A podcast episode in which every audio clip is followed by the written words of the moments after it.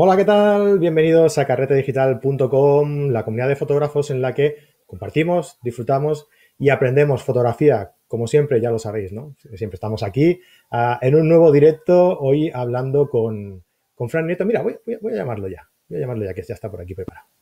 Hola, Fran, ¿qué tal? ¿Cómo estás? Hola, muy buenas, ¿cómo estáis todos? Un abrazo. Muy bien, pues nada, digo, ya que te tengo por aquí, pues bueno, pues te doy la, la entrada y ya hablamos, hablamos un poquillo, ya presentamos juntos. ¿Qué te parece? Uy, lo de presentar no sé si estoy preparado yo para esas cosas. con lo que te gusta a ti, hombre, con lo que te gusta a ti estas cosas de, de improvisar, ¿no? No, déjalo, déjalo, ya, ya presento yo, no te preocupes. Bienvenidos. Bienvenidos a carretedigital.com. Mi nombre, como bien sabéis, es Fran Palmero, director, eh, presentador y, y, hombre orquesta de todo esto, un poco, ¿no? De todo este cotarro. Bienvenidos a la comunidad de fotógrafos en la que compartimos, disfrutamos y aprendemos fotografía, como ya os he dicho antes, mediante nuestros vídeos, tutoriales, series y directos en, nuestro canal de YouTube. Suscríbete y dale a la campanilla para estar informado de todas las novedades que vamos, que vamos subiendo. Eh, y mediante también nuestros podcasts, eh, audios que subimos en diversas plataformas de podcasting, iTunes, Podbean, iBox, Spotify, en todos sitios estamos. Eh, también podéis visitar nuestra web, carretedigital.com, donde vas a poder descargarte la guía de las 21 claves para mejorar la composición de tus fotos, escrita por aquí el amigo, Fran Nieto, eh, Javier Alonso y un servidor, Fran Palmero, y la guía también de los 75 consejos para mejorar tu fotografía totalmente gratuitas, estas dos guías, ¿vale? Ya sabéis, entráis en carretedigital.com, en la pestañita arriba de contenido gratis, ahí os la podéis eh, descargar sin ningún tipo de problema. Y si quieres, te invitamos también a ser un carretero VIP. Entra en nuestra comunidad de fotógrafos amantes de la fotografía y por tan solo 10 euros al mes o 90 euros al año, que ahí te ahorras tres mesecillos, puedes disfrutar de un nuevo curso cada mes, que este mes, hoy os vamos a presentar un nuevo curso, ya veréis. Uh, los nuevos cursos también que eh, actualizamos sobre fotografía, ay, perdón, sobre edición en Lightroom y Photoshop, eh, realizados por aquí por, por Fran Nieto. Uh, el resto de cursos online, ya sabéis, de light painting, de composición, de macro, de iniciación, de fotografía de viaje, un montón de cursos, podéis verlo todos por la misma cuota. Uh, soporte de estos cursos, eh, al menos una masterclass al mes eh, de forma uh, exclusiva para todos los carreteros y eh, un grupo exclusivo en Facebook donde vamos compartiendo pues, noticias de actualidad y, y, nuestras cosas en este, en, este, en este grupo. Ya sabéis, todo esto por tan solo 10 euros al mes o 90 euros al año, que te ahorras tres mesecillos. Que buenos son, oye. Uh, ya sois muchos los que estáis disfrutando, así que anímate y, y suscribiros a, a, Carrete Digital, hombre. ¿Qué tal, Frank? ¿Cómo estás? Pues bien, estamos aquí ya aprovechando un poco la primavera, que queda algún resquicio por aquí, por los montes gallegos. Bien, Pero está aquí. todo muy pasadito, la verdad, está todo muy pasadito y bastante seco ya, está muy, muy veraniego. Aquí llevamos unos días muy raros. O sea, por la mañana hace mucho calor, por la tarde hace, hace fresquito, luego te cae una granizada, es las últimas, los últimos coletazos de, de la primavera, ¿no? Me imagino. Pues parece Islandia ya, por lo que me cuentas, ¿no? Sí, solo falta que nieve, eso ya, ahí ya no llegamos.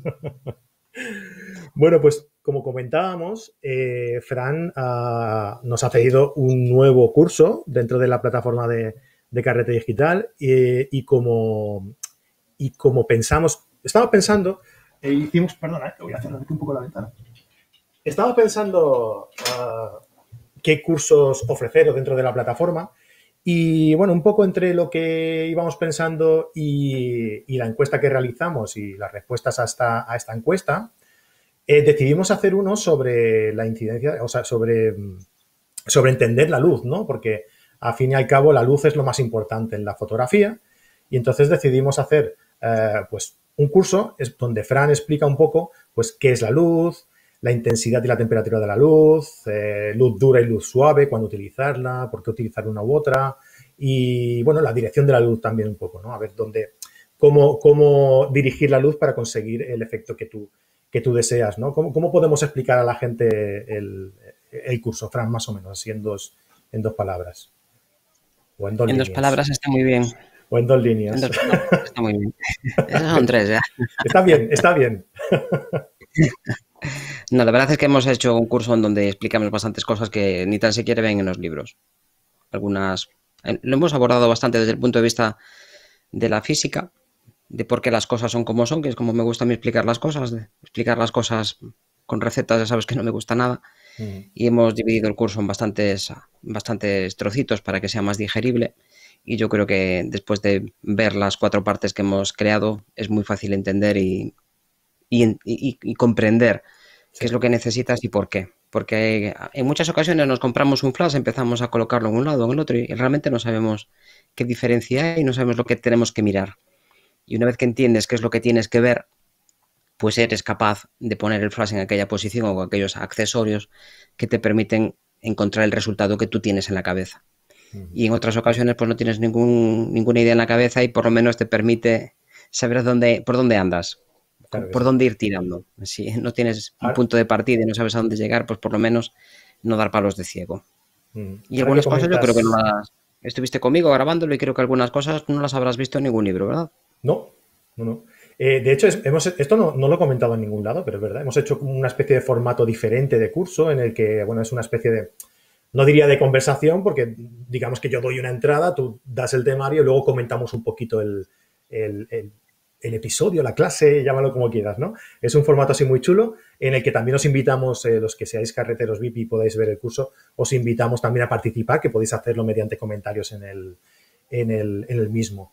Así como, ahora que Fran ha comentado el tema del Flash, me gustaría también que en los comentarios nos dijerais si os gustaría que el próximo curso, ah, de qué os gustaría que fuera el próximo, el próximo curso que colgáramos en, en Cartel Digital y si os gustaría, porque según las encuestas que hicimos, eh, uno de los puntos ah, preferidos de la gente que votó en la encuesta es el Flash, es entender un poco el Flash, ¿no? Eh, primero de una forma más física, digamos, ¿no? De qué es el Flash, cómo funciona, para entenderlo bien y luego de una forma más práctica, ¿no?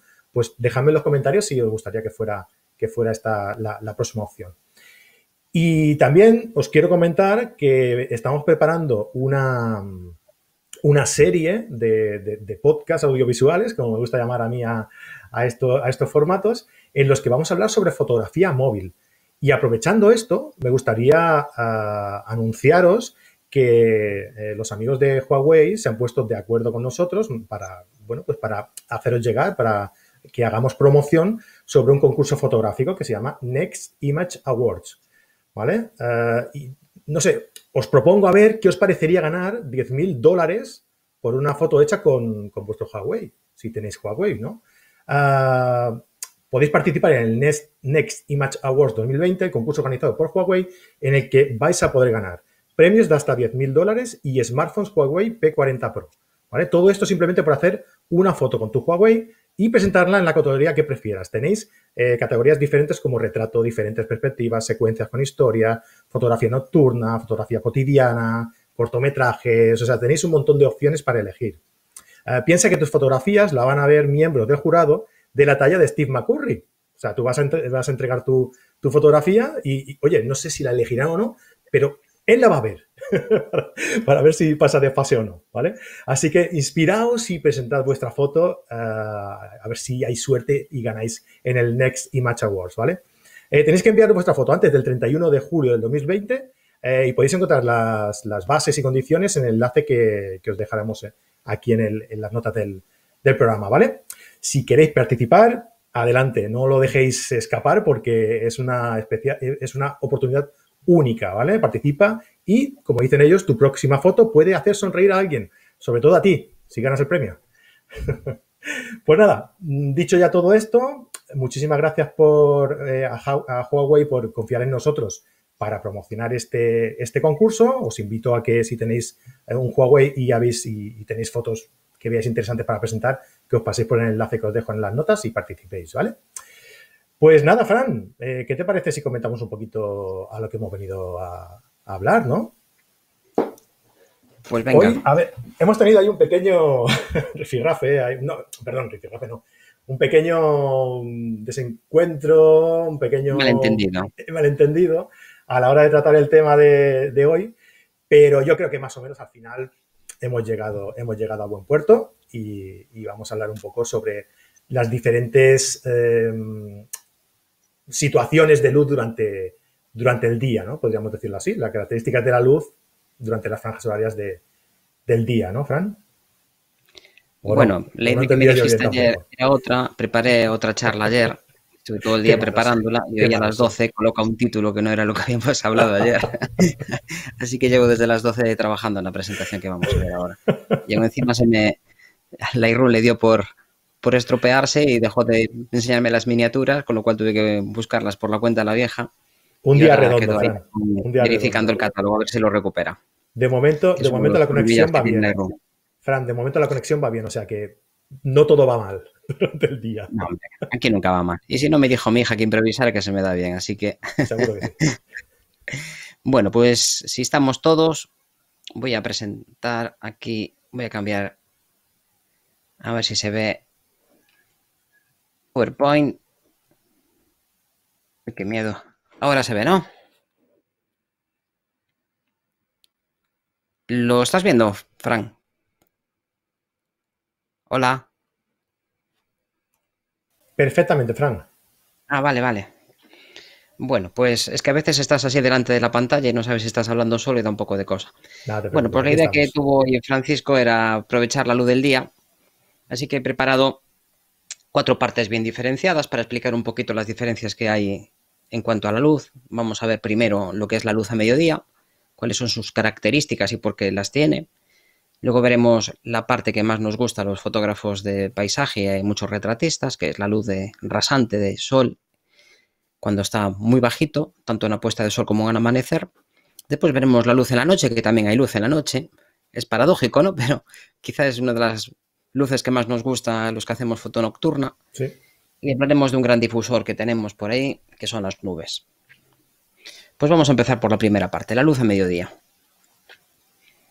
Una de las cuestiones mm, que se repiten mucho, sobre todo en los niños, nos preguntan por qué el cielo es azul. Y la verdad es que hay poca gente que realmente lo sepa. Y algunos, a mí cuando era pequeñito me decían mis padres que era porque reflejaba la luz del, mar.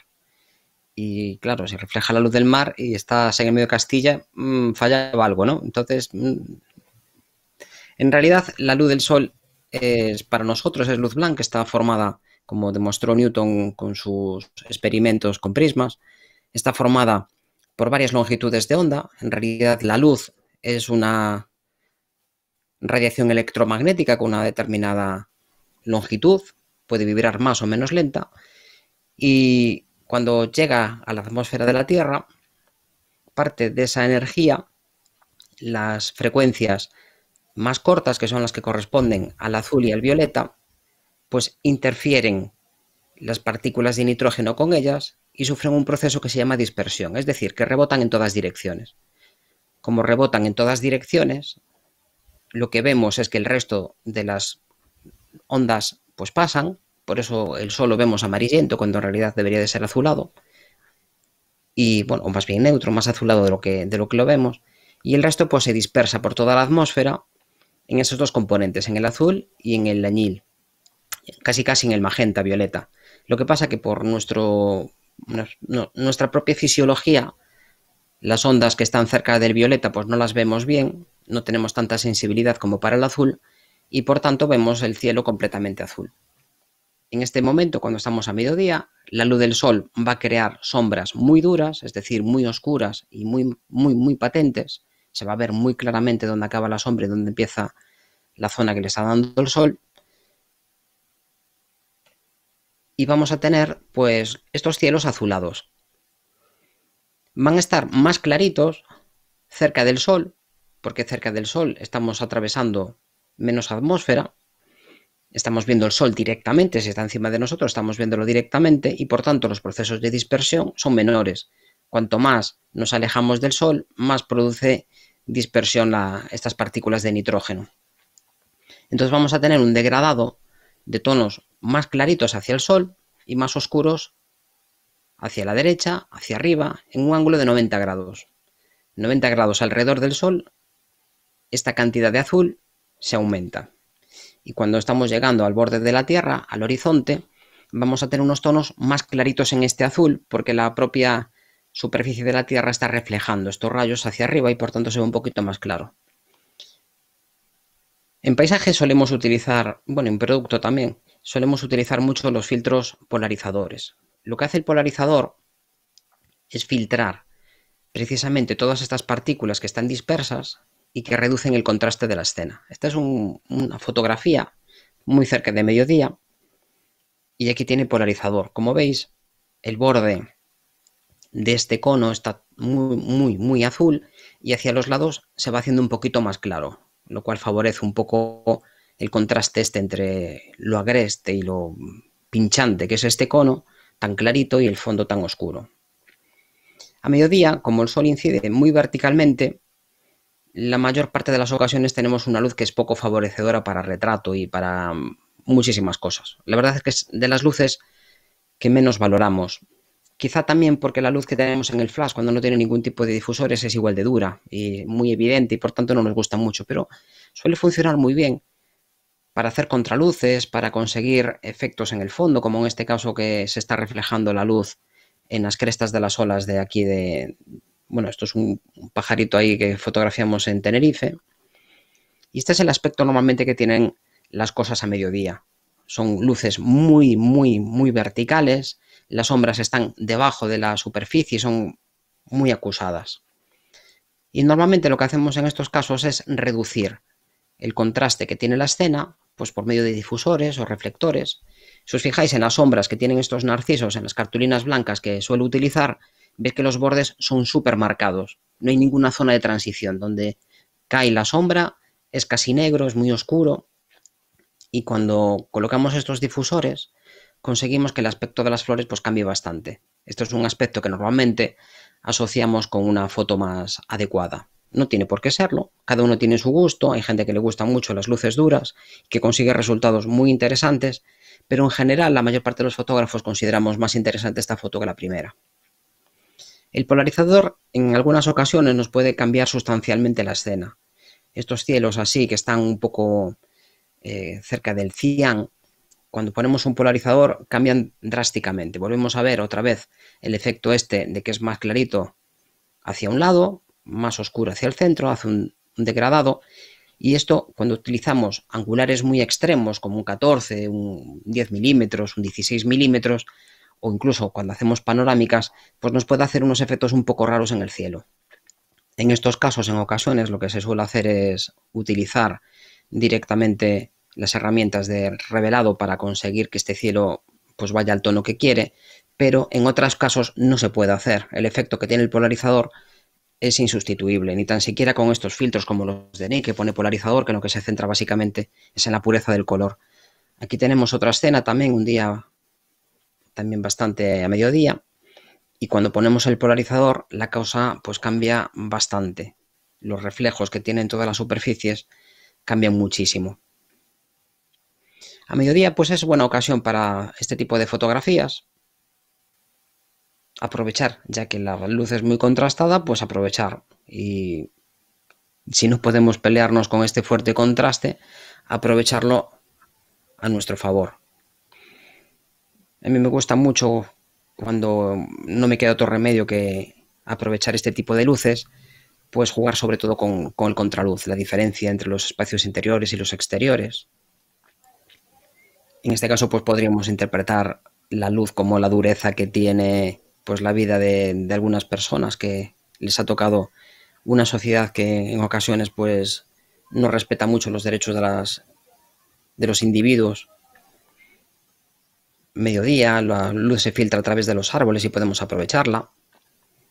Esta es la ciudad de la cultura y veis otra vez el efecto este que hace el polarizador, que está súper oscuro, estamos justo a 90 grados del sol y por tanto el efecto es máximo. Y es máximo a mediodía y aquí conseguimos pues casi casi un, blanco y negro, lo que pasa que bueno, el cielo es un pelín azulado, pero el resto prácticamente es una escena con muy poquitos tonos. Lo de dentro y lo de fuera también suelen ser fotos así bastante resultonas. Sobre todo evitar que el sol salga en la imagen. Incluso pues con teleobjetivos pues podemos conseguir algunas nubes en verano que suelen ser así más algodonosas y más chulas. En invierno, por lo menos por donde vivimos nosotros, las nubes suelen ser más de panza de burra, sin, sin formas. Y seguimos en los bosques aprovechando estas luces a contraluz. Aquí pues con un difusor, un reflector, perdón, para aclarar un poquito la seta. y aquellos sitios que, por ejemplo, esta cascada que no llega prácticamente nunca a la luz del, sol, nada más que nada más que a mediodía, pues podemos sacar estos contrastes que de otra forma no tendríamos. Y aquí tenemos otra fotografía también con el sol muy alto y volvemos a ver este degradado. Aquí se ve muy bien, vemos que cuanto más nos acercamos al horizonte, más clarito está. Y hacia arriba, donde estarían los 90 grados respecto al sol, pues tendríamos el horizonte más clarito y hacia arriba más oscuro. Ese podría ser un buen tema también, Fran, el tema de los, de los polarizadores y cómo, y cómo utilizarlos, ¿verdad? Yo creo que a lo mejor la gente no acaba de saber bien bien cómo sacarle todo el provecho. Pues que nos lo pongan, si les parece interesante, nosotros nos arreglamos con lo que nos digan. Vamos para donde nos manden. Ahí está. Ya he preguntado por aquí si a la gente le gustaba la idea de un curso de, de Flash y me han dicho que hay mucha gente por aquí que dice que sí, que, le parece una buena idea, así que ya tenemos tema. Para Polarizador y filtros, quizá, densidad neutra, estas cosas. Podríamos hacer algo con, los tipos de filtros. Me la apunto por aquí, ¿vale? Degradados y polarizador, que son los que más usamos. Me la apunto por aquí. Si la gente le, parece también buena idea, pues oye, hoy vamos a sacar muy buenas ideas de aquí, de este, de este programa. Todo lo que sea darme trabajo, Dios mío. Acabas conmigo. ahí está. Bueno, esto es lo que tenemos a mediodía, lo que acabamos de ver. El sol llega con una luz súper blanquita, se descompone en todas las frecuencias y solo veíamos que pasaban las que no eran azuladas. esas rebotan, bueno, pasa una pequeña parte de ellas, el resto se queda en la atmósfera. Pero cuando estamos en la zona de puesta de sol, la luz tiene que atravesar muchísima atmósfera. Y aquí ya no solo tropieza con el nitrógeno, sino que empieza a tropezar con otras partículas, con otros compuestos químicos, con aerosoles, y el resto de las longitudes de onda, excepto las más rojizas y las más anaranjadas, se quedan por el camino, se desvían. Y por tanto, nada más que llega a nosotros esas frecuencias de una longitud de onda mucho más larga y por tanto tiene menos propensión a tropezar con nadie, es capaz de avanzar sin problema. Y por eso, cuando estamos con el sol muy bajo, lo que tenemos es unos horizontes y una luz muy anaranjada. Y esto tiene que ver con lo que tenemos en nuestra cámara, que es el ajuste de blancos. Para la luz del día la podemos tener o muy rojiza o muy azulada. La podemos tener pues desde los 2000, 3000, 4000 Kelvin hasta los 8000, 9000 Kelvin, normalmente que es lo que solemos tener en la sombra. Yo tengo encontrado algunos días de tormentas muy salvajes con temperaturas de 15000, 18000 Kelvin y 1000, 1500 suelen ser temperaturas pues de cosas como una vela, una cerilla, pero la luz del sol normalmente tiene márgenes bastante más estrechos, entre los 2500, 3000 y los 8000, 9000. Cuando el sol está muy lateral, lo que nos va a dar es bastante textura. Esto tiene que ver con la fuente de luz, no con que sea el sol o cualquier otra cosa. La luz lateral siempre va a destacar las texturas. Y aquí tenemos esta dominante anaranjada. Y el fondo pues sigue siendo azulado y veis que estoy utilizando un polarizador porque el cielo está azulado. En muchos sitios se dice que no se puede polarizador hacia el sol, no se puede utilizar el polarizador hacia el sol porque no sirve para nada. Y sobre el cielo en general no sirve para nada porque no hay mucha luz que polarizar en esa dirección. Pero en algunos casos, si tenemos superficies que pueden reflejar como el mar o un charco o algo así, sí que podría tener muchísimo sentido y muchísimo efecto. A medida que va bajando el sol, todo se vuelve anaranjado. Y es una luz que nos gusta mucho, es muy cálida y nos trae unas sensaciones muy agradables. Podemos diferenciar las luces cálidas y las luces frías. Las luces frías son las azules y transmiten más sensación de aislamiento, de frío, de crueldad. Esta es la fotografía de un, pequeño acantilado que tengo por aquí. Esto es más o menos una hora, hora y cuarto antes de la puesta el horizonte empieza a estar un poco azuladito, la luz empieza a estar un poco anaranjada y hay un punto más o menos, dependiendo de la estación y también dependiendo del estado de la atmósfera, dependiendo de su carga de partículas, cuantas más partículas tenga la atmósfera, pues más rojiza se va a poner. Cuando tenemos fenómenos meteorológicos como volcanes y cosas así que sueltan muchísimas partículas, las puestas de sol en toda la Tierra son más, rojizas. Este es el máximo de intensidad del sol con luz de puesta de sol. Es muy anaranjado. Y un poquito después, más o menos un cuarto de hora antes de la puesta, estos tonos donde el sol tiene unas sombras muy, muy paralelas, muy prolongadas y muy largas, se vuelve ya de unos tonos más ocres. Aquí ya no hay luz directa. Aunque el sol está encima del horizonte, está ligeramente por encima del horizonte, pero la mayor parte de la luz que recibimos es de la atmósfera, es del rebote de la atmósfera, porque casi no es capaz de llegar. Recibimos más luz prácticamente de toda la bóveda celeste que directa del sol. Y un poquito después de la puesta, el cambio es este. Ya tenemos una luz mucha muy mortecina, más cerca. Veis que el horizonte prácticamente no ha acusado nada y esto es un cambio de unos 15-18 minutos. Fran, déjame, déjame decir que para todos aquellos que nos estén escuchando, porque eso también lo publicaremos en, audio, ¿vale? Que si queréis ir viendo las fotos, que yo creo que, que, Fran lo explica de una forma muy detallada y muy, y muy descriptiva, como para que se entienda sin necesidad de ver las imágenes, ¿no? Pero si nos estáis escuchando y queréis ver las imágenes que va comentando Fran eh, en, vídeo, ¿no? Pues pasaros por el canal de YouTube y lo que os dejaré el enlace en, las notas del, podcast y podéis ir siguiéndolo ah, con, las imágenes que vamos enseñando, ¿vale? Perdona, ¿eh? que creo que, tenía que, indicar esto. Sí, más o menos decía que una hora antes de la puesta de sol las cosas se van dejando de poner pues de color neutro, de color azulado. Empezamos a ver tonos muy, muy anaranjados. La hora dorada, pues ahí depende del libro que compres. Dicen que puede durar una hora o dos horas, depende de dónde, de dónde busques. Normalmente, si estamos en invierno, por ejemplo, donde tenemos unas, por ejemplo, por, aquí, por, nuestras latitudes, que tenemos unas ocho horas de luz, pues las dos primeras y las dos últimas prácticamente pues puedes fotografiar todo el día.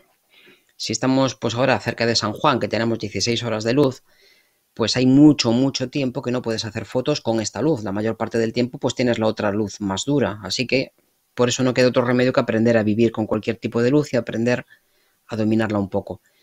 Cuando ya el sol está más bajito, normalmente se pone como límite los 6 grados de altura, pues empezamos a hablar de hora dorada. Y ahí ya los rayos sí que son muy amarillentos, con sombras muy alargadas y muy marcadas. Ya cuando el sol está a 1 o 2 grados, sucede esto que la luz deja de estar con sombras muy marcadas y se hace más tenue. Y ya a última hora ya con el sol puesto tenéis que prácticamente sigue habiendo esta sensación de sombras, porque veis que hay sombras, seguimos teniendo dirección de la luz, pero es una luz muy homogénea, muy, muy homogénea. Y también es importante destacar que a 90 grados de la puesta de sol, el cielo sigue estando azulado, ¿os acordáis? Esto está polarizado y aquí sí que sigue funcionando el polarizador. Esto de que no se debe de polarizar y que es tontería, pues lo, repiten mucho, incluso en muchos libros lo he leído, pero lo mejor, como siempre, ponedlo y probad. probarlo. Yo, cuando fotografiéis en nocturna con luna llena, hay un montón de luz polarizada alrededor de la luna, pero un montón de ella, porque también le pasa el mismo fenómeno, está dispersando una buena cantidad de partículas en la atmósfera y se nota muchísimo el polarizador. Lo que pasa que, claro, con luna llena y un polarizador, pues hace falta subir ISO para poder hacer una exposición que no se haga movida, pero poder se puede, vamos con esta luz tan bajita y tan rasante lo que tenemos, pues estos efectos tan bonitos en, las superficies, sobre todo cuando hay pues algo que sea más brillante y que hace que, la luz sea más, más tenue y que capte esta atmósfera. Aquí tenemos una ola con, con esta luz muy bajita y como el, el viento está soplando en dirección contraria a la ola, pues toda esta capa, toda esta melena de agua que se levanta, pues adquiere las características de la luz. Y es naranja. Cuando hay muchas partículas, cuando tenemos muchísimas partículas en suspensión en la atmósfera, podemos hacer fotografías del Sol sin que salga excesivamente quemado. Sobre todo con nuestros sensores digitales tenemos un problema que es el burning y es que cuando el Sol se quema, se queman los fotocaptores que hay alrededor y te hace unas cosas rarísimas, te hace unas cosas que a mí me parecen horribles. Es un, un gran inconveniente la fotografía digital que yo hace mucho tiempo que espero que lo arreglen, pero no tiene muchos visos. Seguimos peleándonos con las sensibilidades y seguimos peleándonos con los tamaños de captura pero cosas realmente importantes pues no la acaban de arreglar. Y aquí tenemos pues toda esta calima que está filtrando al sol y que te permite pues sacarlo completamente redondo. Y alrededor pues las nubes que están aportando algo de información y esta gaviota. Oye, en, este tipo de situaciones, Fran, eh, con, calima o con partículas o con muchísimas partículas alrededor eh, incidiendo en la, en la imagen, eh, entonces también se consigue un tono como mucho más anaranjado, ¿no? Como mucho más eh, potente, ¿verdad? O sea, por esos días que están tan nublados o, que hay mucha contaminación o lo que sea, cuando se eh, va escondiendo el sol, es cuando se ven esos atardeceres impresionantes eh, por, esa reacción ¿no? que, tiene, que tiene la luz frente a, esas partículas en suspensión. Cuantas más partículas tengamos, más se va a caer las partes azules y las partes verdes del espectro y todas las que lo acompañan y todas las intermedias y lo único que va a pasar prácticamente es la luz roja y un poco la luz amarillenta y eso da naranja. En algunos casos nos puede dar, con la mezcla con la parte alta del, del espectro, nos puede dar unos tonos añiles o unos tonos violetas que son, después lo veremos. También es buen momento para los contraluces, cuando podemos hacer dos fotos. Una a favor del, sol, cuando tenemos esta luz tan bonita y tan dorada, tenemos que dejar el sol a nuestra espalda y fotografiar lo que está iluminando el sol. Cuando el sol ya está puesto, como prácticamente no hay sombras, como acabamos de ver, pues también podemos obtener pues contraluces donde exponemos para el fondo y el resto pues se queda prácticamente en negro. Tenemos siluetas con cielos bonitos. Si el cielo fuera completamente homogéneo, pues bueno, esto lo podrías hacer a mediodía también. Si el cielo fuera todo azul, pues lo podrías hacer exactamente igual a mediodía. Este es el mismo esquema, pero con una puesta de sol más osita, más elementos y un contraluz pues más, más urbano, más reconocible. Llega un momento donde empiezan a aparecer las estrellas. Ahí tenemos a la luna por allá arriba. Y a partir del momento en el que empiezan las estrellas, pues empezamos a tener otros elementos en la composición. Aquí pues aprovechamos ahí la puesta de sol y las formas para encuadrar a estas chicas que estaban allí jugando. Hay un fenómeno que a muchos fotógrafos se les escapa y es que después de la puesta de sol, un cuarto de hora o 20 minutos y dependiendo también de la incidencia de, la, de las partículas en suspensión, se da más en verano sobre todo, la luz roja es la única que es capaz de pasar hacia nosotros. Pero es que la luz esa continúa, continúa hacia el espacio y se va por el otro lado de la atmósfera. Y por ahí se sigue dispersando. Es lo que se llama la retrodispersión, que tiene un nombre más bonito, cinturón de Venus. Es más bonito. Y esa retrodispersión en contacto con las partículas azuladas que hay en, en la parte superior nos da unos cielos así rosados, magentas que en ocasiones, esto se da más o menos un cuarto de hora, 20 minutos después de la puesta, a veces en ocasiones envuelven todo el cielo, 360 grados prácticamente, en otras solo se da una pequeña franja, a veces es más alta, más baja, y nos da estos tonos tan, tan bonitos. Ves que la luz es muy, muy tenue, es esta luz ya de, que el sol está debajo, la que hemos visto, pero en el horizonte se dan estos tonos así rosados. que no es que sea un amanecer. Fran, normalmente se, dan eh, justo por la parte eh, contraria a la que se esconde eh, el sol. ¿no? O, me equivoco, porque yo es lo que he notado, ¿no? Muchas veces cuando vas a, hacer el, atardecer, mm, ves que se esconde, ¿no? Aprovechas esos tonos dorados o azul y tal, y, luego ves enseguida que, la parte trasera tuya, si, si, tienes, si tienes nubes por encima, se, eh, van iluminándose de un color rosado, ¿no? Muy, muy bonito, muy bonito. O sea que hay que ir mirando para todos, para todos los lados, ¿no?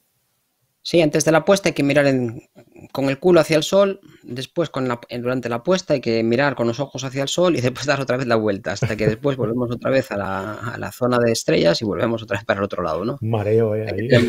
Pero este es, eh, lo decía antes, que es justo en dirección contraria al sol, pero puede mm. tener más o menos ángulo. Puede ser de 360, de 10 o de 15. Y aquí es una foto que se ve el fenómeno este. Aquí es muy estrechita, si te das cuenta, es fácil saber dónde se puso el sol, que es a 180 grados de la zona más magenta. Hacia un lado se va haciendo azulado y hacia el otro se va haciendo azulado. Si te das cuenta, la parte superior de este cinturón de Venus normalmente se corta de forma muy abrupta. No hay un degradado como este lateral. Y eso es porque la propia sombra de la Tierra está oscureciendo la zona de, retrodispersión. Es un fenómeno muy bonito, es un fenómeno físico muy bonito. Y otra cosa que es importante es que en ocasiones nuestro ojo, como hay muy poca cantidad de luz, no es capaz de percibir los colores, pero la cámara sí. Entonces, siempre que tengáis una composición interesante, intentadlo, porque igual con, nuestra capacidad óptica no somos capaces, pero nuestra, nuestra cámara, igual con 30 o 15 segundos, sí que saca tonos rosados donde nosotros no somos capaces de verlos. Y además también suele, suele haber un rango dinámico inferior, por lo que no es tan complicado fotografiarlo como si tuvieras el sol delante, ¿no? Efectivamente, prácticamente no hay sombras, no hay sombras en ningún lado. Han desaparecido todo, la luz que te llega a ti viene de, toda la, de toda la superficie. Y aquí, a pesar de la calima, ves que se adivina un poquito este tono, este tono amarillento, rosado en el, a la altura, a media altura. Es muy tenue, pero está ahí. Y esto que las condiciones eran muy esperpénticas, muy patéticas para este tipo de fotografía, pero sí que se surgió el efecto. Es muy tenue, ya digo, igual en algunas pantallas incluso no, lo veis bien, pero encima de la ermita hay una franja ahí más o menos el tercio superior del cielo, sí que tiene estos tonos rosados. Y esto yo allí no lo estaba viendo. Es una exposición larga de un par de minutos y yo allí no veía nada prácticamente, pero esto dura más o menos unos 20, 30 minutos después de la puesta y suele durar el, fenómeno del cinturón de Venus, pues depende también de muchas cosas, pero igual dura unos minutos o 10. O sea, como bien dice Fran, eh, si estás en el, en el, sitio, que no te lo cuenten, o sea, compruébalo. no, no cuesta nada, una vez estás ahí, no cuesta nada. Y una vez que ya tenemos el sol debajo del horizonte, al día siguiente le toca subir. Y el fenómeno pues se repite inversamente. Primero se empieza a aparecer el sol debajo del horizonte, se empieza a poner el horizonte con estos tonos rojizos y un poquito después pues empieza a salir y empiezan a aparecer las sombras. Una vez que el sol está un poquito por encima, unos 2 grados, un grado, dos grados por encima, ya empieza, empezamos a tener sombras. Aquí, si os fijáis, sombras directas no hay, a pesar de que las dunas sí que tienen un cierto volumen porque hay más luz de un lado que de otro y sí, ciertamente hay un cierto modelado, pero no hay sombras directas, como cuando el sol está más alto. Lo que es muy interesante a veces cuando tenemos nubes altas y el sol se cuela por debajo, nos permite hacer fotografías muy curiosas. Igual está totalmente nublado cuando sales de casa y hay un momentito que se abre.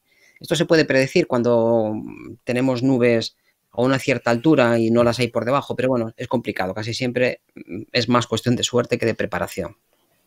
Bueno, es muy difícil que ¿Viste, ¿viste la, masterclass que hicimos con Immanuel Navar? No, todavía no. Ostras, pues. La tengo pendiente, pero.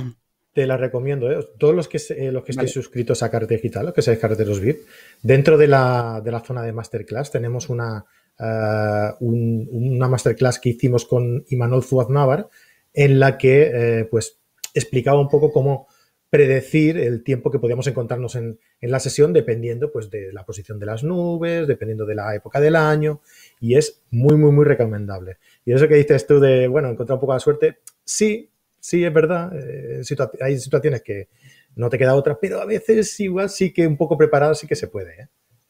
Sí, si sabes que tienes nubes a 400, 600 metros de altura y que por abajo está despejado, esto se suele hacer bastante con, mm. con mirando el radar. Sí, en nubes que tenemos que hablaba. Sí, controlas el radar en tiempo real y ves pues cómo se están moviendo las nubes, a qué altura están y qué tipo de nubes hay. Si tienes nubes en altura, 800, 1000 metros, pues a veces te salen estas cosas. Pero vamos, complicadillo, no siempre, no tenemos tanta predicción con tanta precisión. Además, las actualizaciones de los radares normalmente son cada cuarto de hora y no es en tanto tiempo real como predecimos. Y también nos pueden servir, pues, a primeras horas de la mañana, cuando tenemos partículas en suspensión, pues adquieren las características de esta luz. Y tenemos aquí los tonos fríos en la parte inferior, porque todavía no le está dando la luz, y por tanto la luz está en estas longitudes más bajas y por tanto se ven azuladas. Y en la parte de arriba, donde ya empieza a dar un poco el sol, la niebla se está evaporando y tenemos estos tonos rojizos así, anaranjados. ¿Y qué pasa cuando el sol ya no está sobre el horizonte? Pues varias cosas. Decíamos antes que lo primero que notamos es que empiezan a aparecer algunas estrellas, o la luna, o Venus. Son los primeros en aparecer. Bueno, la luna sí le toca de aparecer, claro. Depende de cuando amanezca y demás, pero mm, más que aparecer es más visible, porque ya estaba ahí. Si, si la luna está en menguante, pues la vamos a ver por la tarde y un poquito por la noche ya está ahí, pero bueno, lo, que, el que se parece que no se ve por el día es, Venus, suele ser el primero en verse. Entonces, en ciudades se da un fenómeno muy interesante y es que las luces de las ciudades empiezan a crecer en intensidad. Se encienden, hay un momentito que se encienden y aportan muy poquita luz, que es un momento que a mí me gusta mucho porque no se queman, y el cielo cada vez se oscurece más, se va oscureciendo, oscureciendo, y hay un momento que se ve completamente azulado, que es lo que se llama la hora azul. Esto lo podemos ver también en fotografía de paisaje, de hecho, algunas de las fotos que hemos visto ya se notaba este efecto de estos cielos azulados, pero es más patente y más aprovechable quizá en ciudad. Aquí vemos la iluminación artificial, que son lámparas de vapor de sodio, son rojas, así anaranjadas, y este cielo azul tan bonito. Y veis que también tiene un degradado. de, la zona inferior, que es más clarita, hacia la zona superior, que es más oscura. Y además es hacia donde pues marca la dirección. Mm. Esta situación, cinco minutos más tarde, ya es totalmente diferente y no tan atractiva, ¿no? Porque eh, las luces de la ciudad son más, más intensas y, la luz del cielo es totalmente negra, así que ya prácticamente tienes poca opción de conseguir este contraste tonal tan bonito, ¿no? no tiene, no tiene interés porque las luces cuando aportan mucha luz, las luces que tenemos en las ciudades son bastante malas. De hecho, hay una directiva de la Unión Europea del, del 2007, una cosa así, que se preveía cambiarlas por lámparas de, mercurio, que dan un espectro tonal mucho más bonitas. Ahora las están cambiando por lámparas LED y se están cargando la mayor parte de las fotos nocturnas porque son muy azuladas y quedan muy horribles, Nunca hablan con los fotógrafos para nada. ¿eh? No, no cuenta con nosotros. Y aquí pues es la misma fotografía, pero quería mm, que os dierais cuenta de una cosa. Hacia la zona en la que se está poniendo el sol, que es la parte izquierda de la, de la imagen, los cielos son más claros. Hacia la parte este, los cielos son más oscuros. Entonces, si queréis aprovechar al máximo la hora azul, que dependiendo de la estación del año, pues es un cuarto de hora, media hora después de la puesta, y dura pues un cuarto de hora o media hora también, depende de, de muchas condiciones pues lo normal es que empecemos haciendo fotografías hacia el este y acabemos haciendo fotografías hacia el oeste. Esto te da un cierto margen, porque si empiezas hacia el oeste y, está bien la luz adecuada, este equilibrio entre luz artificial y luz del cielo, cuando intentas hacer otras fotografías el cielo ya está muy oscuro y prácticamente está negro. Entonces el orden para hacer fotografía nocturna es primero hacia el este, luego hacia el sur o hacia el norte, el que te, el que te venga mejor, da igual, y luego hacia el oeste, hacia donde se pone el sol. El sol. Ya cuando el sol se va poniendo ya más y más, el cielo se vuelve más azulado, un azul más intenso, todavía más, más intenso, aquí todavía mantiene un poco de, azulado, todavía a mí me gustan más los azules más vibrantes. Cuando hay días nublados, la hora azul incluso se puede dar antes de que se ponga el sol. No lo vas a ver porque está muy nublado, pero las lámparas se encienden antes porque funcionan por, la cantidad de luxes que reciben, por la luminosidad que reciben, y como no perciben que hay una luz muy directa, el alumbrado público arranca un poco antes. Bueno, en otros sitios arranca por temporizador, pero normalmente arrancan por luminosidad. Entonces, como las lámparas arrancan antes, tienen más luz y como el cielo recibe menos luz del sol, pues la hora azul a veces pues te la puedes encontrar mm, cinco minutos antes de la puesta o diez minutos después. Por eso es muy difícil predecir hay muchas aplicaciones que te la ponen, pero es en condiciones eh, teóricas. Las mm. nubes nos van a acelerar la hora azul. Y ya un poquito más tarde, pues prácticamente aquí de azul no queda nada, queda un poquito en la parte inferior, pero es un azul muy tenue. Ya tenemos azules mm, prácticamente negros, muy, muy densos. Y aquí pues yo ya dejo de hacer fotografía nocturna, esta es, esta es la última que hice en esta sesión y ya pues no es aprovechable. A mí ya no me gusta, ya no hay ese contraste entre el azul y el amarillo. Y hombre, lo puedes aprovechar para alguna fotografía. Si el fondo no es realmente importante, aún es aprovechable aquí con la luna. Se nos va a quemar siempre la luna, salvo que hagas una doble exposición. O la traigas de otro lado, la fotografíes en, de, otra, de otro sitio, vamos, con un teleobjetivo, con algo. Y tenemos otro problema con las lámparas, y es cuando mezclamos las lámparas de vapor de sodio, que son las que dan este, este tono rojizo, con lámparas de otro tipo, fluorescentes, que tenemos aquí otro lío de cuidado. También tenemos el cielo que está azulado, el color este rojo tan feo de, estas lámparas de sodio.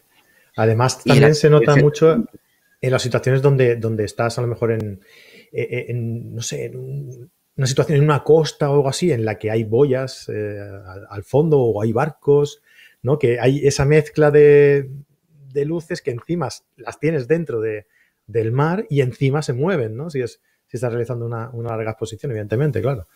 Y es, un poco horroroso, sí que es verdad.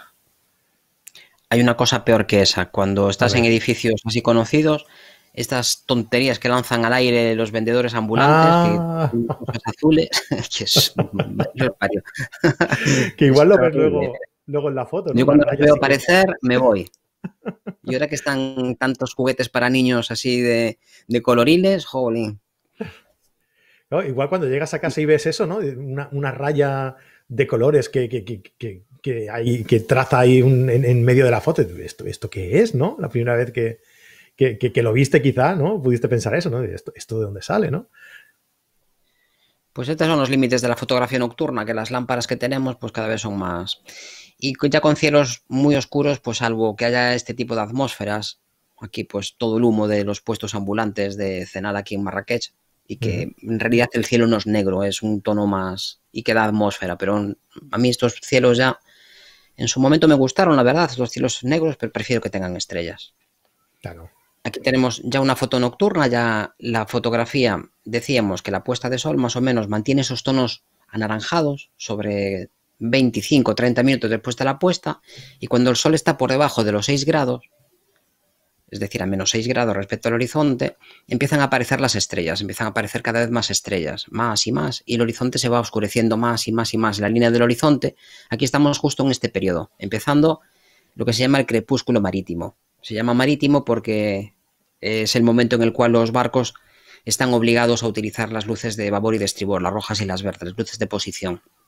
Y en algunas embarcaciones, pues tienen la obligación de volver a puerto antes de que se acabe ese periodo. Digamos que es un espacio en el cual en el mar son capaces de verse los barcos sin, más historias. Es capaz de no tropezar con alguien simplemente viéndolo, ¿no? sin necesidad de, accesorios de otro tipo.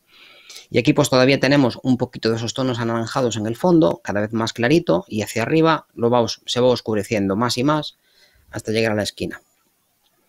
Y a partir de ahí pues ya empiezan a salir las estrellas, cuando empieza la puesta astronómica, el Sol está 12 grados por debajo del horizonte, lo que vemos allí al fondo no tiene nada que ver con, el Sol, es contaminación lumínica de un pueblo cercano, y en esta época del año pues ya tenemos la Vía Láctea, que empieza a estar ya muy vertical, aquí en febrero empezamos a ver la Vía Láctea, aquí me refiero a España, vamos, a las primeras semanas de febrero sale la Vía Láctea, está muy horizontal en el, en el firmamento, está muy muy horizontal, prácticamente paralela al horizonte, y a medida que va adentrándose el verano, en la parte importante, la parte gorda del centro de la Vía Láctea, se va poniendo más y más vertical hasta que prácticamente es un, poste ahí que tiene otro tipo de fotografías, pero cuando vemos así el arco completo, normalmente son fotos que se hacen en marzo, abril o mayo.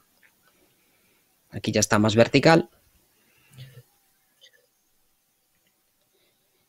y en algunos sitios pues podemos ver muchísimas estrellas. Aquí es parte de la Vía Láctea, esto es en diciembre, y la Vía Láctea se ve todo el año, que esto es también otra cosa que, decimos que la Vía Láctea solo se ve en febrero, se ve el centro de la Vía Láctea. La Vía Láctea lo que, lo que es es el plano de la, de la, de la constelación en la que estamos, la Vía Láctea. Es justo el centro. Entonces cuando vemos mm, nuestra nebulosa, digamos, pues tiene un montón de estrellas y casi todas se concentran en un mismo plano. Desde nuestra posición, cuando miramos hacia el centro de la Vía Láctea, estamos viendo todas estas tres estrellas que se acumulan ahí en esa pequeña parte. Y por eso vemos más, más concentración. Cuando tenemos un ángulo desde nuestro desplazamiento por alrededor del Sol que nos permite ver justo el centro de la Vía Láctea, es esa parte que tanto nos gusta, pero el resto de la Vía Láctea está siempre visible. Lo que mm. pasa que no el centro de la Vía Láctea. Y aquí pues ya podemos empezar a jugar con linternas, con flashes o con LEDs o con lo que te dé la gana. Podemos iluminar, tener pues estos cielos azules tan intensos fuera, gracias a la subexposición en este caso, y el interior pues está todo iluminado con linternas. No sabía yo de tu faceta del light painting, ¿eh? Hombre, yo fui pionero en el light painting. Yo hacía light painting con, 14 años. Lo que pasa es que ahora se puso de moda, pero yo hacía fotos astronómicas con, con 16 años. Después lo dejé, pero vamos, tengo muchas diapositivas de aquella época y exposiciones de 10, 12 horas en invierno. Era de aquella, como las cámaras no tenían batería, podías hacer casi cualquier cosa. Claro. Me iba a dormir y lo único que me tiene pasado alguna vez es que me quedaba dormido y, para cuando salía del saco ya era, de día y había que tirar la diapositiva, pero vamos. Eran, eran otros tiempos. Las películas eran muy poco sensibles, pero tenías exposiciones muy bonitas. Claro. Y aquí pues es una fotografía hacia el este, entonces las, estrellas hacia el norte tenemos la percepción desde la Tierra de que giran en una dirección y hacia el sur pues giran en la dirección contraria. Y justo en, el este y en el oeste pues tendríamos líneas perpendiculares. A medida que pasa la noche, esta línea, bueno, perpendicular, esta línea diagonal, perpendicular solo sería un, día concreto del año. Tendremos una diagonal que va variando a lo largo de la noche y, del, y del calendario. Y esto lo podemos aprovechar también desde un punto de vista artístico, que la composición te lleve las líneas más o menos en una dirección. Puedes fotografiar hacia un lado y tienes unas líneas en una dirección o hacia el otro y las tendrías en dirección contraria. Y aquí volvemos a tener pues nuestra querida contaminación lumínica que forma parte del día a día de la mayor parte de la gente que fotografía cerca de ciudades. Aquí estamos en la parte alta del, del Parque Nacional del Teide, de las cañadas del Teide, pero los pequeños pueblos que hay cerca de la costa y no tan pequeños, algunos son bastante grandes, pues arrastran toda esta contaminación lumínica. Incluso en La Palma, que es... Bueno, el también tiene observatorios meteorológicos, pero en La Palma empezaron yo creo que antes con, las restricciones al cielo nocturno para que y se pide permiso a la, a la, población para pagar cuando están haciendo estudios de cielo muy profundo, pues incluso si llegan a pagar prácticamente todas las farolas de, la, de todas las ciudades, se queda la isla muy oscurita, pero incluso ahí estás en el roque y, hay contaminación lumínica mínima. No interfiere con las observaciones o, interfiere muy poco, pero ahí está casi siempre la contaminación lumínica. Y esto es la luz que tenemos por la noche, que siempre tenemos luz, aunque nosotros prácticamente no veamos, salvo cuando hay pues luna muy llena, que puede ser por el campo sin ningún problema y sin linterna. Pero tenemos otro elemento en la atmósfera que también es muy interesante para los fotógrafos son las nubes, que también nos van a modificar la luz. Decíamos que a mediodía la luz era muy dura, con sombras muy marcadas. Si tenemos sombras muy marcadas que no nos gustan y hay suerte, pues puede pasar una nube por allí, el sol atraviesa la nube y sale en diferentes direcciones, porque nosotros tenemos unas luces muy duras porque las, los rayos que vienen del sol prácticamente son paralelos entonces las sombras son muy definidas. Pero si atraviesa una nube, ese sol que viene con unos rayos muy paralelos, a la salida de la nube, cada rayo va en la dirección que le da la gana, se refleja en la nube de al lado y entonces tienes una dirección muy variable. Y puedes tener, pues, como en este caso, sombras que son apreciables, pero muy suaves. No tienes muy claro dónde empieza y dónde acaba. Y en algunos casos, incluso estas nubes, pues son muy interesantes y son estéticamente prácticamente el centro de atención de la fotografía. Aquí estamos a mediodía, con unas nubes chulas ahí de... Esto es cerca de tabernas. En los desiertos suele haber nubes muy bonitas. Aquí estamos por Italia y también el castillito este con su nube para el solo. Las nubes son blancas porque la... no interfieren con, con la dispersión. La luz atraviesa directamente y no hay dispersión dentro de ellas. Entonces estamos viendo todas las longitudes posibles. Por eso las vemos blancas. Bueno, las vemos blancas cuando no hay muchas y están más oscuras, ¿no? Pero por eso los bordes de las nubes muy finitas, como los cúmulos y los nimbos y los cirros, son, son blanquitas. Aquí ya tenemos pues unas nubes que están recibiendo un poquito de la luz del sol. Aquí por la luz veis que es una puesta de sol, pero el sol ya prácticamente está abajo de todo, no hay, no hay dirección. Vemos que son tonos cálidos, pero es unas sombras muy difusas, muy poco marcadas. Y aquí volvemos a tener pues estas, estos, estas nubes así muy aborregadas que quedan muy chulas. Y días de tormenta también, donde se filtra un poquito, a pesar de que estas nubes eran súper cerradas y estuvimos todo el día ahí medio lloviendo y medio, medio secos y un rato de cada cosa. Pero cuando sale un poquito el sol entre las nubes, pues da una mm. luz muy, muy especial. Y cuando llueve también mola mucho. A mí me gustan mucho los días de lluvia. El agua cambia por completo todo y además da un, olor al campo que es muy agradable. Y se puede jugar con los reflejos, ¿verdad? Es, da, mucho juego el agua. En ciudad, por ejemplo, esto es en Italia también, en Carrara. Y bueno, esto es un monumento que había allí de acero inoxidable. Nos llovió un poquito, nos llovió un, un rato, media hora o así. Y entramos a tomar un café. Y a la salida, pues encontré aquí estas, estas así estas gotas que estuve juntando algunas con el dedo. A veces hacemos trampa los fotógrafos, no os creáis. No os creáis jamás todo lo que veis en una fotografía. Bueno, tus trampas son asumibles, ¿no? Las hay peores. E incluso, pues, eh, días de lluvia donde queda, o, días muy fríos donde amanece con rocío. Los días de lluvia también dan unos colores muy saturados porque con polarizador quedan muy, muy saturados. Los, los tonos quedan impresionantes, que esta, de hecho, está un poco bajada la saturación porque es que si lo contrastáis un poquito, quedan unos colores que son desproporcionados. Si queréis saturar vuestras imágenes, no le deis al botón, poneros un impermeable. Y el arco iris, en dirección contraria al sol, aparece el arco iris. El arco iris es un fenómeno físico muy interesante. También es una difracción a través de cristales de, las nubes que están por ahí, son cristales de hielo.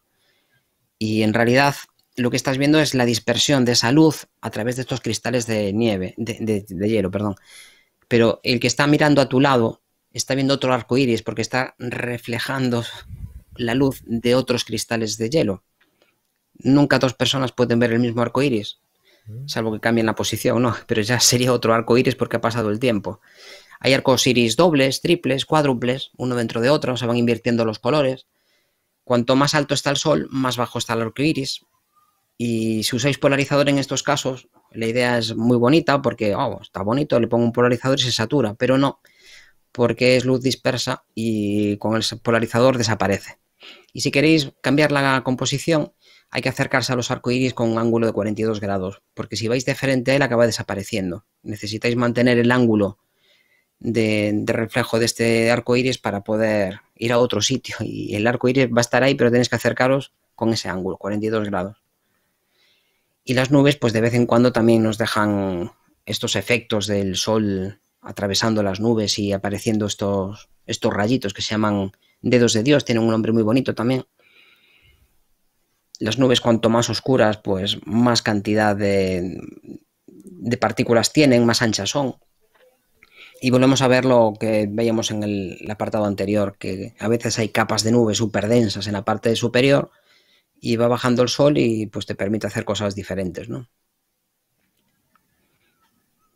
De vez en cuando pues se nos cuela. Y este tipo de, a veces los candilazos son fáciles de prever porque son nubes bastante altas y, abajo dispersas, pero este tipo de situaciones que, a las que me refería yo son muy difíciles de, evaluar porque estos son nubes bajas donde aparece el sol por el medio.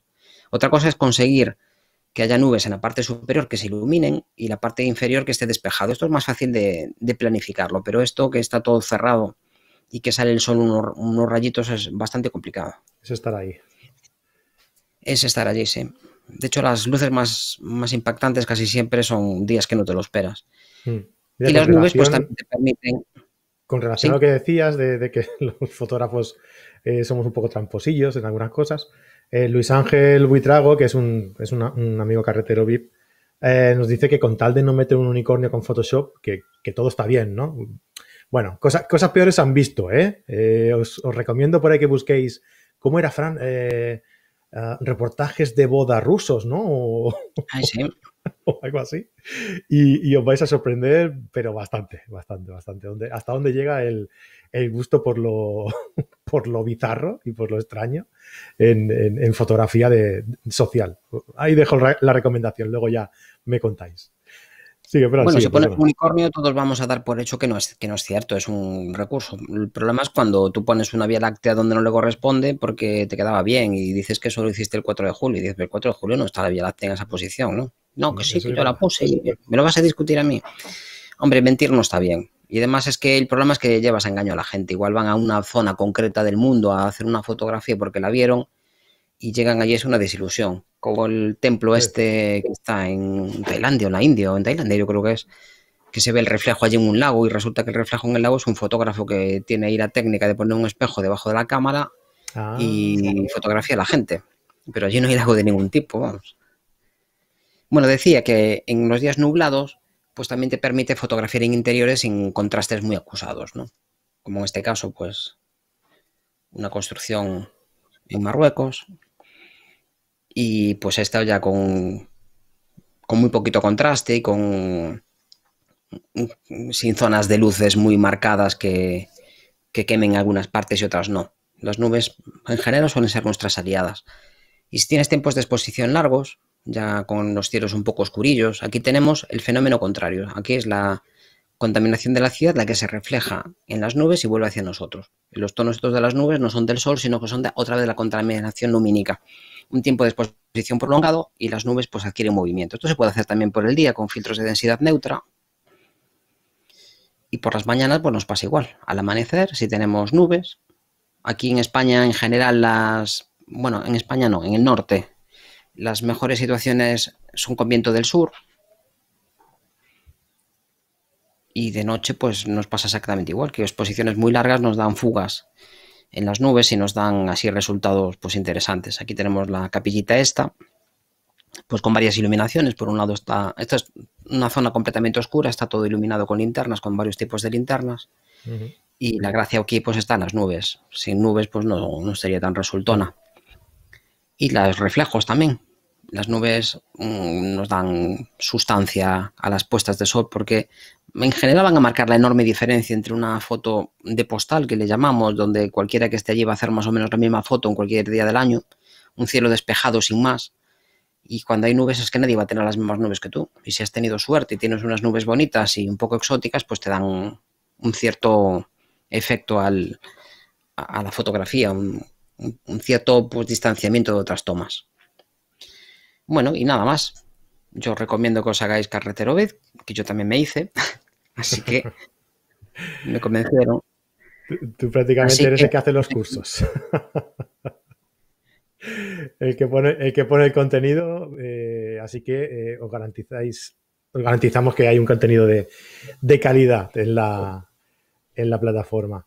Mm, a ver, si os ha gustado, ¿vale? Yo os invito a que dejéis aquí un, buen like, ¿eh? que seguro que, os ha gustado y no, y no os cuesta nada darle ahí al, al dedico para arriba. Y, oye, dejadnos un comentario a ver qué, en qué situación os gusta a, vosotros eh, fotografiar más de, las, de, todas las que hemos, de, de, todas las que Fran nos ha, nos ha enseñado, ¿vale?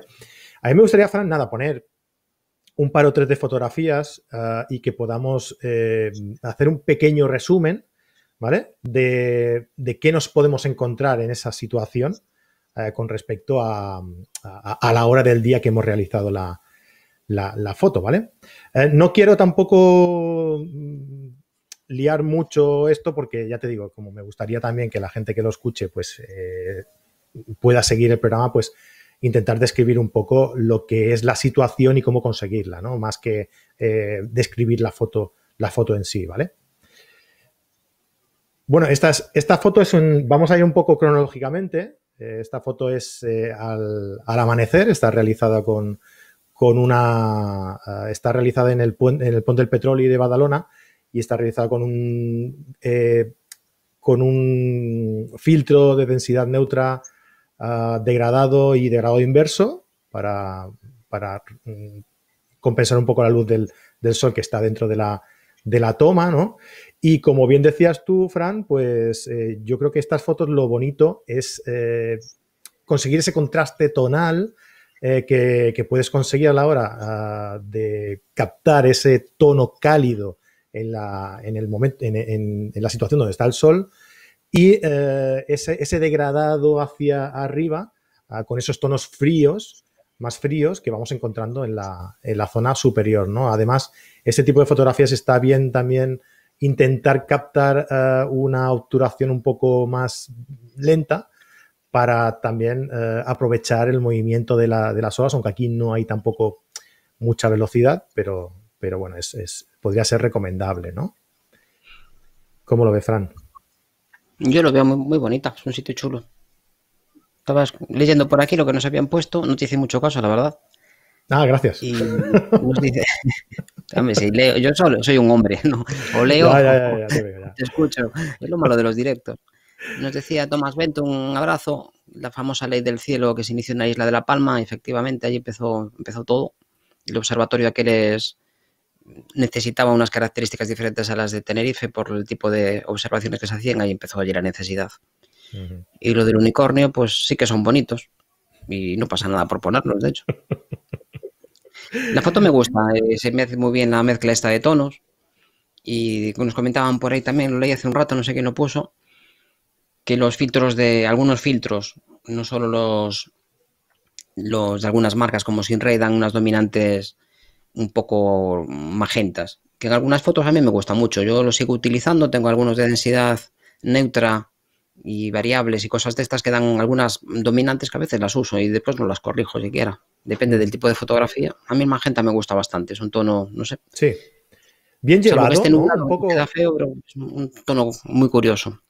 Bien, bien. De hecho, hay un, hay, un fenómeno en, en, ciudad que se mezcla la luz rojiza de las farolas con la luz azulada de arriba y da un, un, degradado magenta que es muy curioso. Yo lo tengo en alguna fotografía y es casi irreal, pero es el que había. Claro. Digo que, que bien, que bien expuesto, ¿no? Sin, sin abusar. Uh, la verdad es que el tono, el tono ese magenta da, da como un algo muy espectacular, ¿no? Como una saturación muy especial a la, a la fotografía y, es muy llamativa, la verdad es que es muy bonito. Eh, Javier, eh, Javier, Alonso nos comentaba un día que él lo que hacía era poner uno de resina simplemente para, para dar ese pequeño tono magenta que, que le da, que da ese tipo de, de filtros eh, para darle ese efecto, ¿no? Simplemente. Vale, pues esta fotografía pues es ya cuando ha salido un poquito más el, el sol, que entonces podemos jugar con la dirección de, la luz eh, en, zonas rocosas, como es este caso, eh, y entonces conseguir ese, volumen en esas, partes donde, tiene esta estructura un poco uh, irregular. Y entonces con esa, dirección, como está baja, un poco baja todavía, podemos conseguir ese, relieve y ese, volumen que, la verdad es que le da mucha fuerza y mucho volumen a la foto. Luego ya al mediodía, mm, sí que es verdad que al mediodía podemos utilizar eh, un para un tipo de foto más, más, más dramática, más, más dura, ¿no? Yo prefiero esconderme y meterme en, a lo mejor en algún, en algún sitio donde, donde tape, eh, como, como, un bosque, por ejemplo, eh, intentando buscar que toda esa mm, maleza nos dé esa suavidad eh, en, la, en, la, luz, ¿no? Como tú bien decías antes, las nubes nos sirven para matizar esa luz, para suavizarla.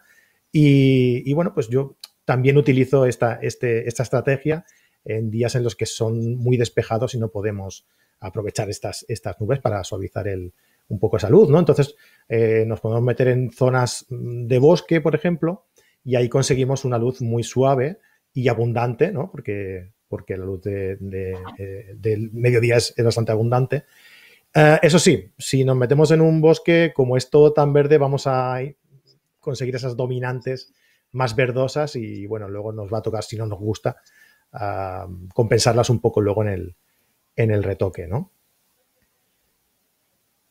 Luego, acorde con lo que, con lo que Fran comentaba sobre las partículas en suspensión, pues eh, un, buen recurso también es buscar un poco eh, acusarlas más con el, con el bokeh, ¿no? Con, el, con un teleobjetivo que, que, te, que te dé un, un, desenfoque más acusado y, y, puedas jugar más con esa, con esa suspensión, ¿no? Jugando un poquito a contraluz, media contraluz y, y utilizarlo como recurso para darle una atmósfera diferente a, a, las fotografías. Esto ya, claro, lo tienes que conseguir cuando cuando la, la luz la tienes un poco más, más baja.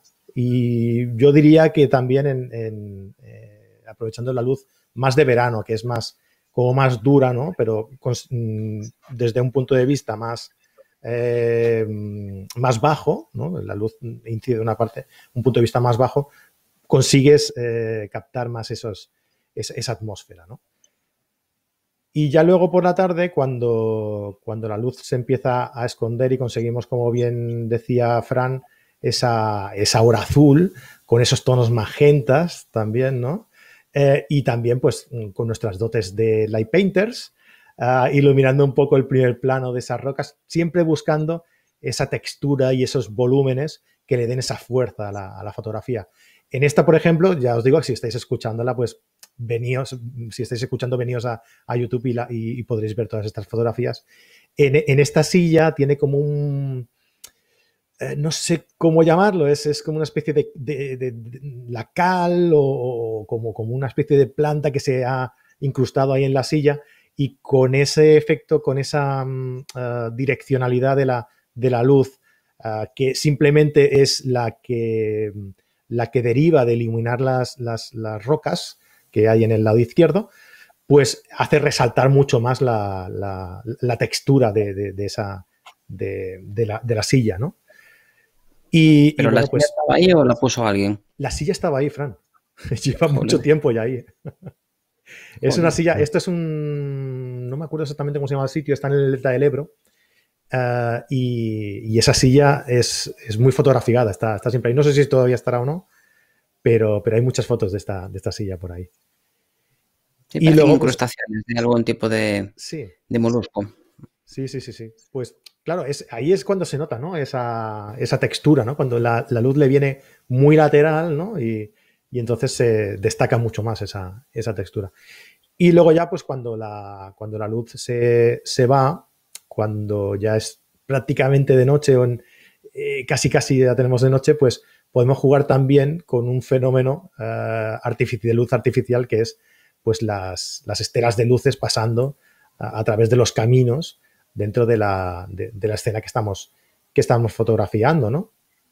Uh, como, como, este tipo de fotografía requiere un, una exposición algo larga, pues uh, podemos jugar con ese tipo de, de luces que jueguen dentro de la composición de la, de la fotografía, ¿no? Es, es, un efecto bastante, bastante llamativo, ¿no? Y si tenemos la suerte o mala suerte de estar en una situación eh, nocturna y nos encontramos con relámpagos, pues eh, la verdad es que es un espectáculo tremendo de ver y de fotografiar, ¿no? Eh, y bueno, sí, hay que tener un poquito de, cuidado, pero, pero la verdad es que si tomamos las precauciones necesarias y cogemos bien el momento, podemos tener un tipo de fotografía muy espectacular. No necesariamente requiere de mucha iluminación. Aquí en esta, por ejemplo, está iluminado el primer plano muy sutilmente con una linterna cálida y ya el mismo relámpago pues es el encargado de, de, iluminar las, las nubes que por allí, que por allí habían. Esto es un, eh, son unos molinos eólicos que hay cerca, por aquí cerca de, casa y bueno, tuve la suerte ese día que fui a fotografiar de que hubo una tormenta eléctrica. Diez minutos más tarde estaba cayendo una que nos tuvimos que meter en el coche porque, porque allí no había quien, quien estuviera. Ah, pero bueno, en aquel momento tienes que estar ahí para captar este, este momento, ¿no? Y ya está, bueno, básicamente era, era poner estas cuatro situaciones que, tú bien has explicado antes, pues con un ejemplo más, un ejemplo práctico también, ¿no? Y, nada. Ah, nada, pues muchísimas gracias a todos por, pasar por aquí. Uh, Fran, ¿te ha quedado algo más por decir o no? No, hoy me dijiste que media hora, así que vamos bien. Vamos bien, entonces. solo, llevamos una hora y cuarto, ¿no? Nada, no. Dentro, dentro de los estándares normales de, que son nuestros programas, no, pasa nada. pues nada, Fran, oye, muchísimas gracias por, acompañarme. si les hace algo, que lo pongan en los comentarios y prometo ser más corto, pero... No, no oye, nosotros el, otro día, ¿te acuerdas cuando... Sí, ¿te acuerdas cuando estrenamos la serie que estamos haciendo con eh, tú, yo y, Javier Alonso sobre pues, fotógrafos que inspiran? Hubo gente que dijo, es que este formato es muy cortito. Y es que consideramos que ese formato debe ser algo más corto por el tipo de formato que es, ¿no? Por, no, queremos que, fuera, no queríamos que fuera más largo para centrarnos exclusivamente en, lo más importante de esos fotógrafos, pero en este tipo de, formato creo que no es bueno tampoco limitarse demasiado. Sí que estaría bien que no durara más de una horita o así, pero bueno, tampoco pasa nada.